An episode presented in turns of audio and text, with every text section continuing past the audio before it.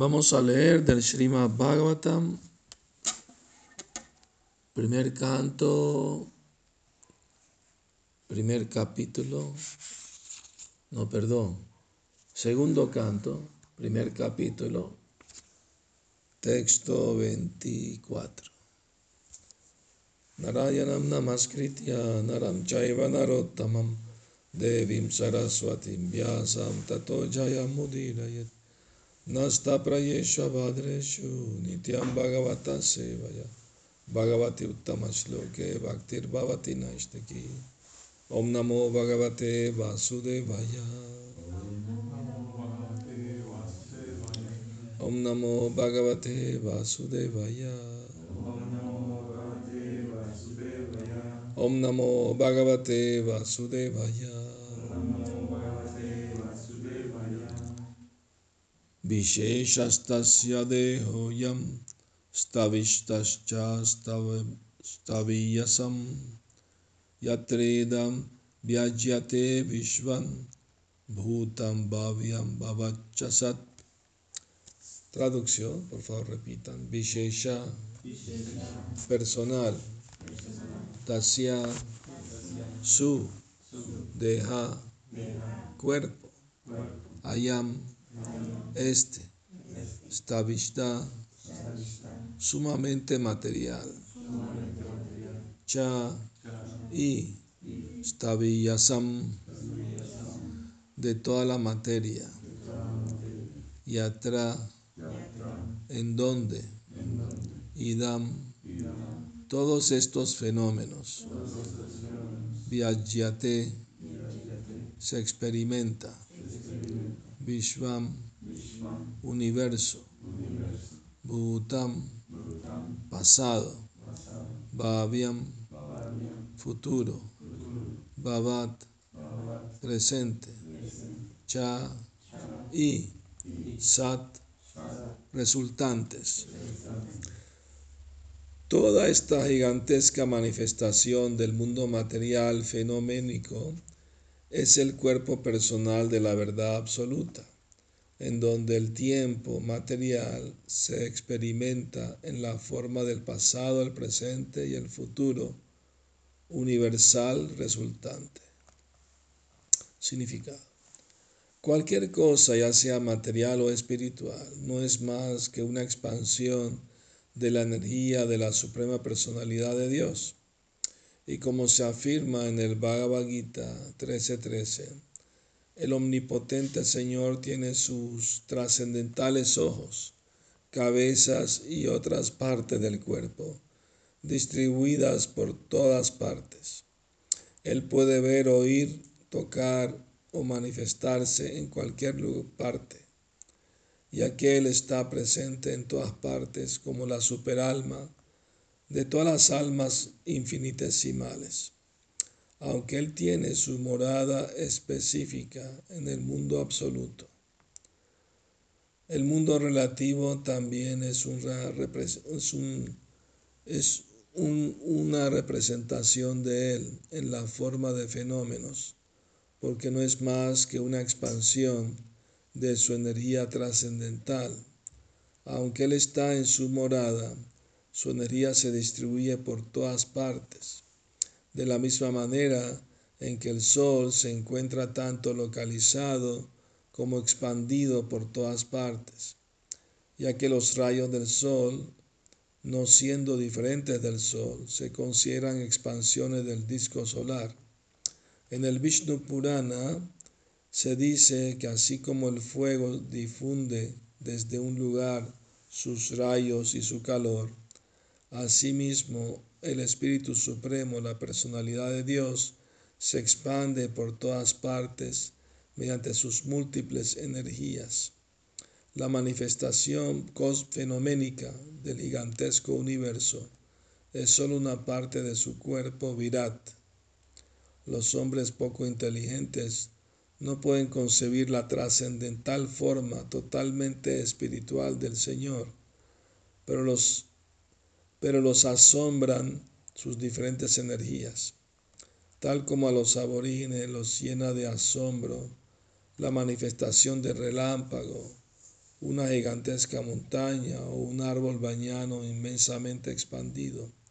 Los aborígenes elogian la fuerza del tigre y del elefante por la superioridad de su energía y poder.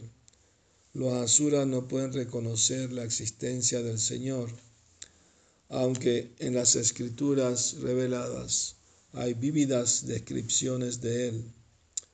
Aunque Él se encarna y exhibe su fuerza y, energía inusitadas, y aunque a Él lo aceptan como la suprema personalidad de Dios, santos y eruditos entendidos, tales como Vyasadeva, Narada, Asita y Devala en el pasado, y Arjuna en el Bhagavad Gita, así como también acharyas como, tales como Shankar, Ramanuja, Madhava y el señor Chaitanya en la era moderna. Los asuras no aceptan ninguna prueba que las escrituras reveladas presentan como evidencia ni tampoco reconocen la autoridad de los grandes acharyas. Ellos quieren de inmediato verlo todo con sus ojos. Por consiguiente, ellos pueden ver el gigantesco cuerpo del Señor como Virat, el cual responderá a su desafío. Y como están acostumbrados a rendirle homenaje al poder material superior, tal como el del tigre, el elefante y el relámpago, pueden ofrecer respetos al Virat Rupa. El Señor Krishna, a pedido de, Arjuna, exhibió su Virat Rupa para los asuras. Como el devoto puro del Señor no está acostumbrado a ver esa gigantesca forma mundana del Señor, requiere de una visión especial para ello. Por lo tanto, el Señor favoreció a Arjuna con la visión especial necesaria para ver su Virat Rupa que se describe en el undécimo capítulo del Bhagavad Gita. Ese Virat Rupa del Señor se manifestó especialmente no para beneficio de Arjuna, sino para esa clase de hombres poco inteligentes que aceptan a absolutamente cualquiera como una encarnación del Señor, desencaminando así a la generalidad de la gente. Para ellos se da la indicación de que uno tiene que pedirle a la encarnación de pacotilla que exhiba su viratrupa, para que así se la pueda reconocer como una encarnación. La manifestación viratrupa del Señor es simultáneamente un desafío al ateo y un favor para los asuras, los cuales pueden pensar en el Señor como virat y de ese modo limpiar gradualmente sus corazones de las suciedades que hay en ellos, con el fin de volverse aptos para ver de hecho la trascendental forma del Señor en un futuro cercano. Este es un favor que el supremamente misericordioso Señor les hace a los ateos y a los muy materialistas. Oh Salakaya. Chakshuru Militam Tasma Shri Gurave Namaha. Nací en la más oscura ignorancia. Mi maestro espiritual, Shila Prabhupada, abre mis ojos con la antorcha del conocimiento. A él le ofrezco mis humildes y respetuosas reverencias. Shila Prabhupada ki Muy bien, entonces el Virat Rupa, esa forma del universo como el cuerpo del Señor, es, no es para los devotos porque luego todos aceptan la forma espiritual de Krishna, como Krishna. Entonces ellos no necesitan meditar en el Virat Rupa. Esa manifestación eh, la hizo Krishna en el capítulo 11 del Bhagavad Gita, no para el beneficio de Arjuna. no necesitaba ver esa forma para creer que Krishna es el Supremo. Él lo hizo para beneficio de otros eh, que son materialistas y, ateos, ¿no? Para que crean que Krishna es el Supremo, porque mostró algo que nadie ha mostrado, o sea. Entonces, eh, o sea, no, no solo teóricamente habló Krishna que Él es el Señor Supremo, sino lo demostró en el mismo Bhagavad Gita, manifestando esa forma que, que no solamente Arjuna vio, la vieron otros grandes sabios como Vyasadeva y otros, incluso los semidioses de los planetas celestiales la pudieron ver.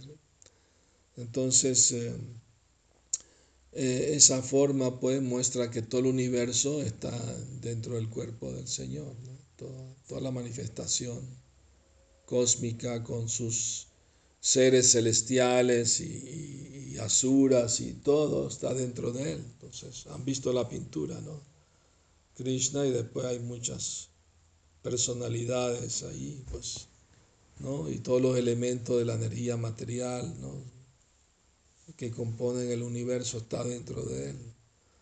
Entonces, eh, las personas que no pueden entender la forma espiritual de Krishna, eh, no pueden aceptar que Dios tiene una forma espiritual eterna, se les recomienda que vean el universo en relación al Señor, que así más, más fácil para ellos. Meditar en Dios de, viendo lo que es el universo. Ah, mucha gente hasta cuando habla dice, ah, desea algo y el universo te lo va a dar. Mejor que, mejor que, que el universo mediten en la forma universal. ¿no? Por lo menos eh, es más es recomendado para la gente materialista, pues, ¿verdad? Entonces, eh, Krishna tiene su propia morada eterna y su forma espiritual eterna. Y cuando viene al mundo material, Él trae consigo su morada y sus asociados eternos que lo acompañan para ejecutar sus pasatiempos. Entonces Él hace el papel de ser humano. ¿no? Eh, hay un verso en el Bhagavad Gita donde Krishna dice que los necios me menosprecian cuando yo desciendo de una forma semejante a la humana, porque no conocen mi naturaleza trascendental ni mi dominio sobre todo lo que existe. ¿Cómo es el verso? ¿Alguien se acuerda? Avayananti mamuda manu shintanu mashitam param mama bhuta maheshvaram que ellos no entienden mi naturaleza divina y mi control sobre todo lo que existe. Entonces lo ven como un ser humano. Cuando Krishna estuvo en la tierra hace 5.000 años, no todo el mundo entendió ni aceptó que Krishna es, es el Señor Supremo. Solamente sus devotos puros, como los Yadus, los Pandavas, los Brishnis, ¿no? Pero la generalidad de la gente pensaba que era un ser humano muy poderoso, con poderes ¿no?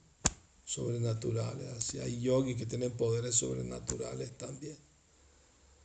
Pero Krishna hizo cosas que ni siquiera los grandes yogis pueden hacer. Por ejemplo, cuando Krishna liberó a 16.000 princesas que estaban cautivas por un demonio, ellas oraron a Krishna para que las salvara de, ese aprisionamiento. Y Krishna, pues como eran devotas puras, las, mató al demonio y las liberó.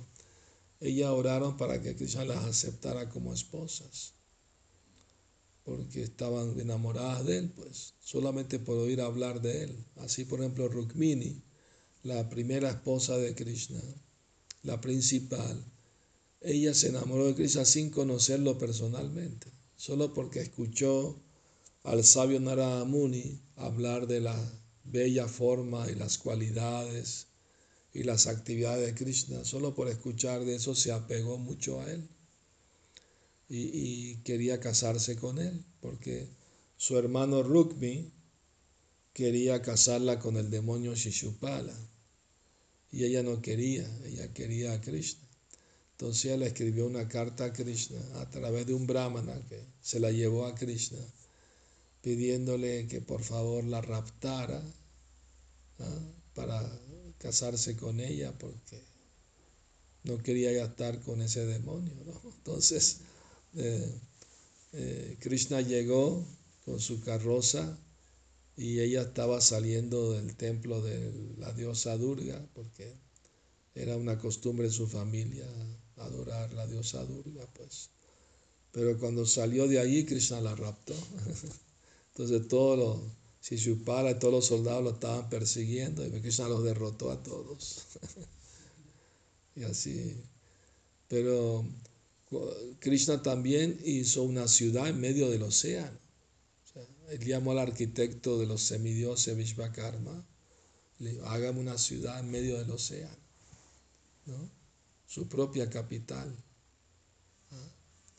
Entonces, eso quiere decir que salió tierra del océano, del fondo del océano, una inmensa ciudad y hizo palacios inmensos. Entonces Krishna tenía 16.108 palacios para cada una de sus esposas al mismo tiempo. O sea, y no es que tenían que esperar 16.000 días o noches para verlo, él estaba simultáneamente en todos y cada uno de los palacios a la vez. Y eso lo comprobó Narada Muni cuando visitó los diferentes palacios, vio que en cada palacio Krishna estaba haciendo algo diferente. En un palacio estaba jugando al ajedrez.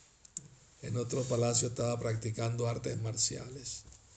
En otro palacio estaba haciendo ceremonias de fuego. En otro palacio estaba nadando en la piscina, jugando con agua. Así, diferentes pasatiempos. En uno de los palacios, Krishna detuvo el tiempo. Pues la ceremonia tenía que hacerse al mediodía. En otra parte era la tarde, pero en ese palacio se quedó el mediodía ahí. o sea, Krishna controla el tiempo. ¿no? Entonces aquí el verso dice que, que, toda esta manifestación cósmica, eh, eh, donde el tiempo material se experimenta en la forma pasado, presente y futuro. Pero Krishna controla el tiempo a su antojo. Por ejemplo, si un devoto puro le ofreció a Krishna un banquete en Jamastami, pero hace mil años, y si ahorita mismo Krishna quiere probar esas preparaciones como estuvieran recién hechas, lo prueba igual. Para él el tiempo no es, el tiempo, el espacio no es un obstáculo. Él puede hacer lo que él quiere con el tiempo, el espacio, porque él lo creó, el, el origen de todo lo que existe. Para nosotros el tiempo lo medimos de esa manera, pasado, presente, futuro. Entonces, Bhaktivinoda Thakur recomienda que deja el pasado tranquilo porque está dormido. No te preocupes por lo que pasó y ya pasó. A veces pensamos mucho en lo pasado, ¿no? Lo que pudo haber sido y no fue, ¿no? O sea, lo que tuve y que perdí, ¿no? Entonces hay lamentación, ¿verdad? Y el futuro pues es incierto, dice Bhaktivinoda no, te preocupes por el futuro, que nadie sabe lo que va a pasar en el futuro. Preocúpate por el presente, haz tu vida perfecta, ¿no? sigue el proceso bien, la de Krishna en el presente. Y así tendrás un futuro brillante, exitoso. Si uno sigue el proceso de conciencia de Krishna y no se desvía de él, en ninguna circunstancia, en ningún momento, su futuro es fabuloso, ¿no? brillante, maravilloso. Entonces no hay que preocuparse del futuro en ese sentido. Materialmente, bueno, el karma, lo que le toca a cada uno de sufrir y disfrutar, le va a venir, pues. Pero Krishna promete que le disminuye el sufrimiento a sus devotos. Lo que, lo que le toca, pues se lo baja, se lo baja, se lo minimiza, porque es muy, muy compasivo, ¿no? Krishna es conocido como Karuna Sagar, un océano de misericordia, como Dina Dayar, el amigo de los pobres, no solo pobres materialmente, pobrecidos espiritualmente, más que nada, ¿no? ¿Entiendes? Hay un pasatiempo de, con el nombre de Krishna Dina Dayal que Prabhupada cuenta que una vez un niño que es devoto iba a la escuela, al Gurukula, y un día en el Gurukula, el, el, profesor, el guru, el brahmana, le dice a los alumnos, mañana voy a hacer una ceremonia de Shraddha y necesito que me traigan algo que puedan de su casa, ¿no? Para ofrecer, para ofrecer la ofrenda al Señor, al Señor Vishnu, ¿no? Entonces cada se comprometió a traer algo, ¿no? Y el niño, pues en su entusiasmo, le prometió al gurú, bueno, yo voy a traer yogur. Ah, está bien. ¿no? Entonces, para que no traigan lo mismo cada uno, ¿sí? De una vez saben lo que va a traer. Entonces, cuando fui a su casa, le dijo a su mamá, mamá, tengo que llevar eh, mañana yogur al, al Gurukula, ¿no? a la escuela. Pero hijo mío, somos muy pobres, no, no, no podemos conseguir yogur. Para nosotros no tenemos los medios, ¿no? Somos muy pobres. Y el niño se puso a llorar, pero le, prometía al guru que le iba a traer por favor, y bueno, la mamá también llorando. Y bueno, hijo mío, yo sé que Krishna es Dina Dayal, es amigo de los empobrecidos. ¿Por qué no le pides a él?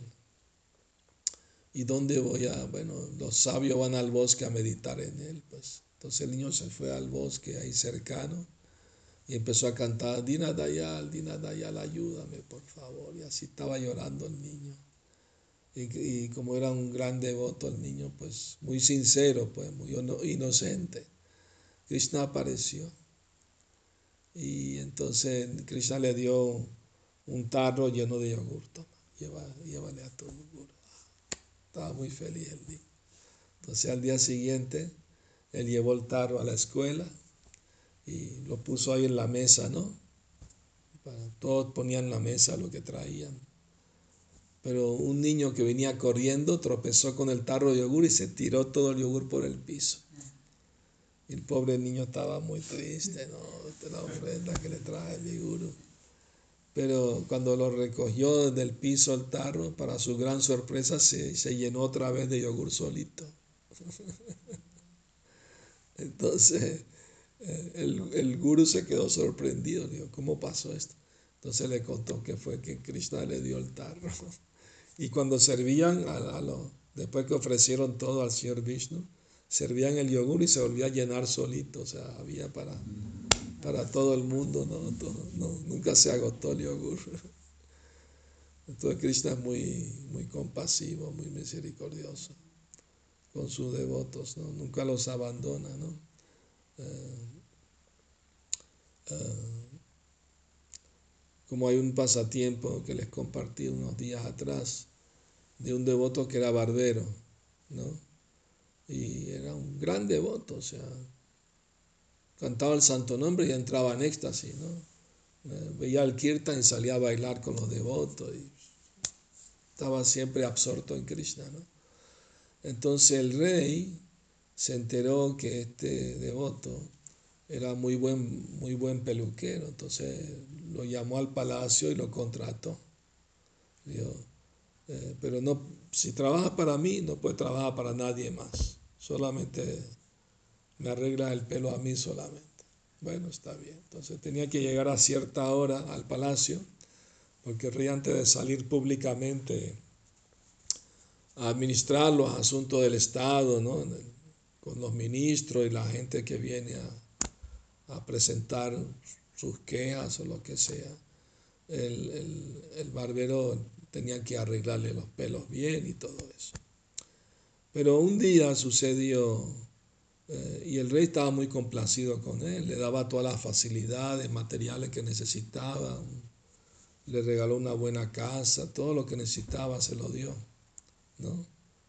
Eh, porque también le recordaba al rey a Krishna, ¿no? porque le hablaba de Krishna mientras lo arreglaba. O sea, el rey estaba muy contento con él.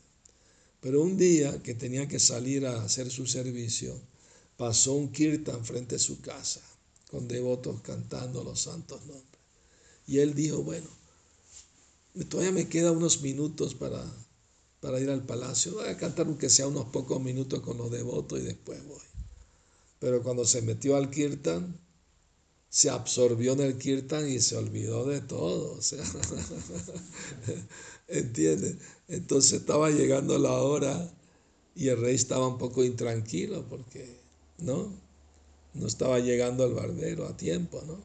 Entonces unos enemigos del devoto dijeron, ah, nosotros lo vimos bailando, ¿no? Y dijo que no le importaba al rey para nada, que, ¿no? que se las arregle él como pueda. ¿no? Entonces el rey estaba bien enojado, pues no, no voy a castigar. Y de repente apareció él allí disculpe que llegué tarde, ah, bueno, pero hay tiempo, todo, sí hay tiempo, venga rápido.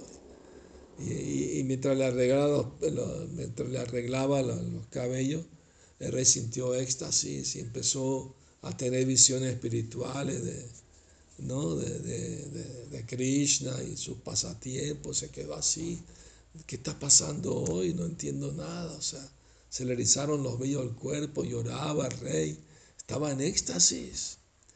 Entonces, eh, y, luego, pues, ¿no? Hizo, terminó su servicio y se fue. Y al ratito llegó otra vez cayendo a lo, dando reverencia al rey, perdona que no voy, se me olvidó Tú en Kirtan y se me olvidó. ¿Cómo que se te olvidó? Tú viniste ya y ya hiciste el servicio. Y era Krishna que tomó la forma de su devoto el barbero para no hacerlo quedar mal ¿no? con el rey.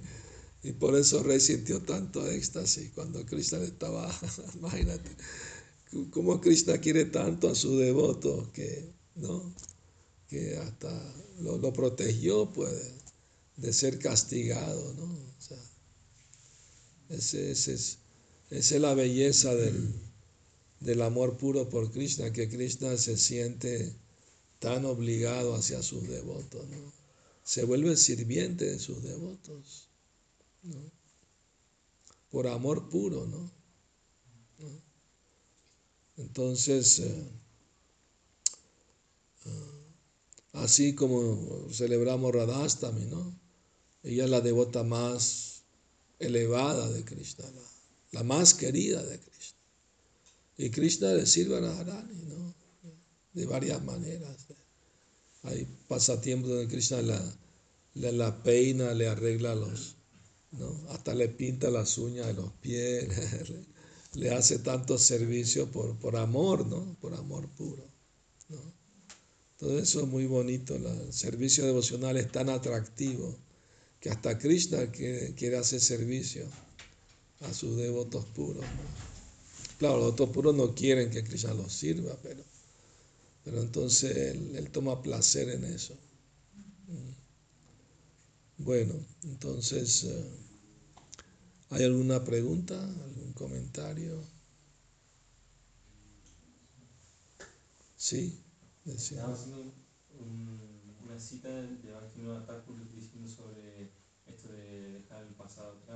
sí. Sí, sí. No se preocupe del futuro, que es incierto. El pasado está dormido. Preocúpate solo del presente. El pasado pisado, dice. Claro, Pero ¿cómo llegaron a una, digamos, un consenso entre cosas que, por ejemplo, tenemos a veces deuda, tenemos, no sé, porque ofendí a alguien, nunca le pedí disculpas, eh, hice cosas malas a una persona, etcétera, ¿sí me entienden? Tiene que pedir perdón, tiene que entregarse a Krishna, esa es la solución. Y pagar las deudas, no es como, ah, igual tengo deuda y ya. No, no, uno tiene que ser responsable. La deuda la tienes ahorita, o sea, no es que la adquiriste del pasado ya, ya no existe ahorita. Es algo del presente, o sea, es algo que tienes ahorita. Aunque lo adquiriste antes, no se, no se perdió, pero la lamentación viene de algo que tuviste y perdiste, por ejemplo. Te robaron un dinero. Ah. No te pongas a pensar en eso, ya, ya pasó. Pues ¿para qué perder el tiempo pensando en algo que ya no tienes? ¿Comprendes?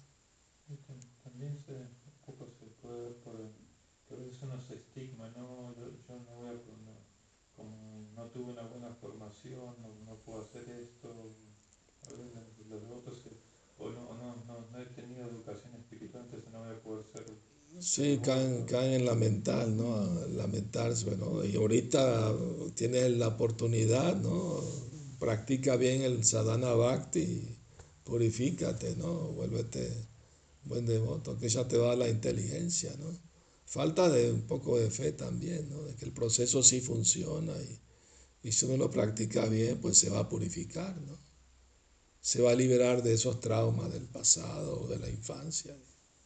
¿Verdad? Ah, porque también eso los psicólogos dicen, no, pero como es lo que usted dice. Sí. Los psicólogos te, te, estigman mucho, ¿no? Pero sí. ya no tuviste una, una, buena infancia, entonces ya no vas a poder hacer las cosas bien. Sí, pero entonces... victimiza, ¿no? Sí, sí, sí, se, victimiza, se revictimiza, ¿no? ¿Entiendes? Prabhupada no tenía mucha fe en los psicólogos modernos, decía que son bluff, ¿no? Entonces, eh, porque ¿cuál es la solución que ofrece? Tiene que gratificarte malos sentidos para que estés bien, ¿no? O tomar pastillas para esto, para lo otro, para la depresión y todo eso. Prabhupada Dios, la mejor es cantar Hare Krishna. Un devoto sufría de esquizofrenia y le preguntó a Prabhupada qué hacía cuando le daba el ataque, ¿no? Y Prabhupada dijo, es simplemente la esquizofrenia es un, un cambio muy brusco de la mente. Entonces cuando te da el ataque, simplemente siéntate firmemente y canta en voz alta el Maha Mantra hasta que se te pase el, el efecto del ataque. Pues. ¿no? Y así lo hizo el devoto. No le dijo, ve al psiquiatra que te dé un montón de pastillas que, que te adormecen y todo eso. ¿no? Claro, algunos otros no estarían de acuerdo con eso, ¿no? que hay que tomar, pero digo, si una cosa es mental, la práctica conciencia de Krishna la puede curar. Yo tengo fe en eso. Yo lo he visto también. Por ejemplo, cuando entré al movimiento llegaron varias personas un poco extrañas. ¿no? Por ejemplo, había un devoto que cantaba yapa, lo llamábamos el hombre de la yapa cuadrada, porque caminaba hacia atrás haciendo un cuadrado, cantaba yapa, o sea, no, ni siquiera hacia adelante, caminaba hacia atrás haciendo un cuadrado. El hombre de la yapa cuadrada. Pero después se puso normal, hasta se volvió un tremendo sanguirtanero, hasta presidente de templo fue, o sea, se mejoró, pues, ¿no? y había otro, y había otro que Paramatma le hablaba. Entonces un día se subió al árbol y no quería bajar del árbol. Le tuvieron que llevar el prasad los devotos al árbol, porque no bajaban todo el día. ¿Y por qué no? ¿Por qué está? Paramatma me dijo que estuviera aquí.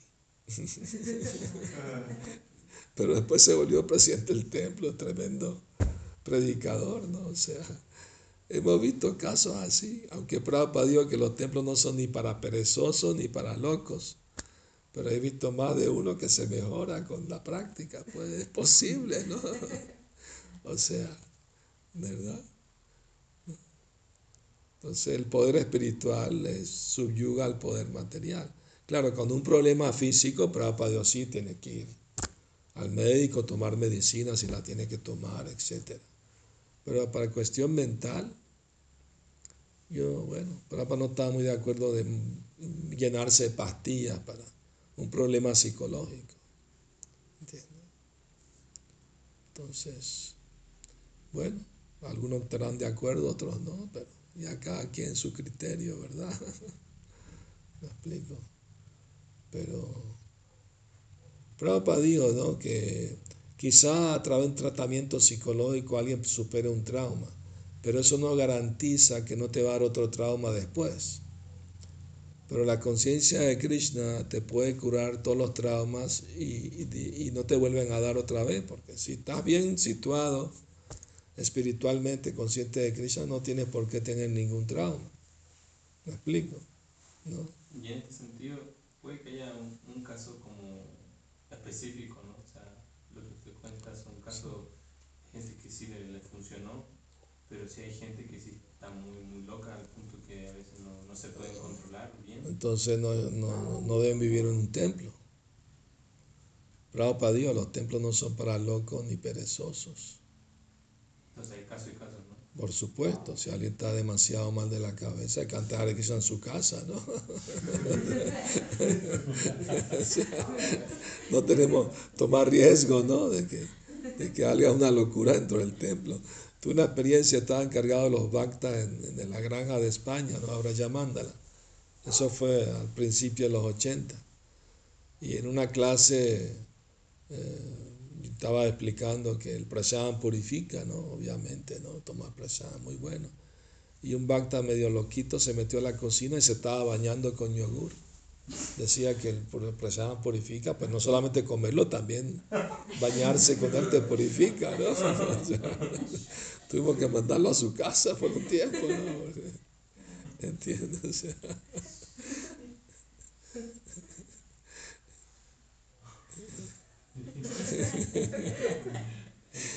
Vi también una ceremonia de fuego, una de iniciación ahí de Europa, en España. Y cuando tenía que poner el, el plátano en el fuego, el devoto como que tenía hambre, empezó a pelarlo de comerse. Se empezó, ¿qué estás haciendo? Trae otro plátano.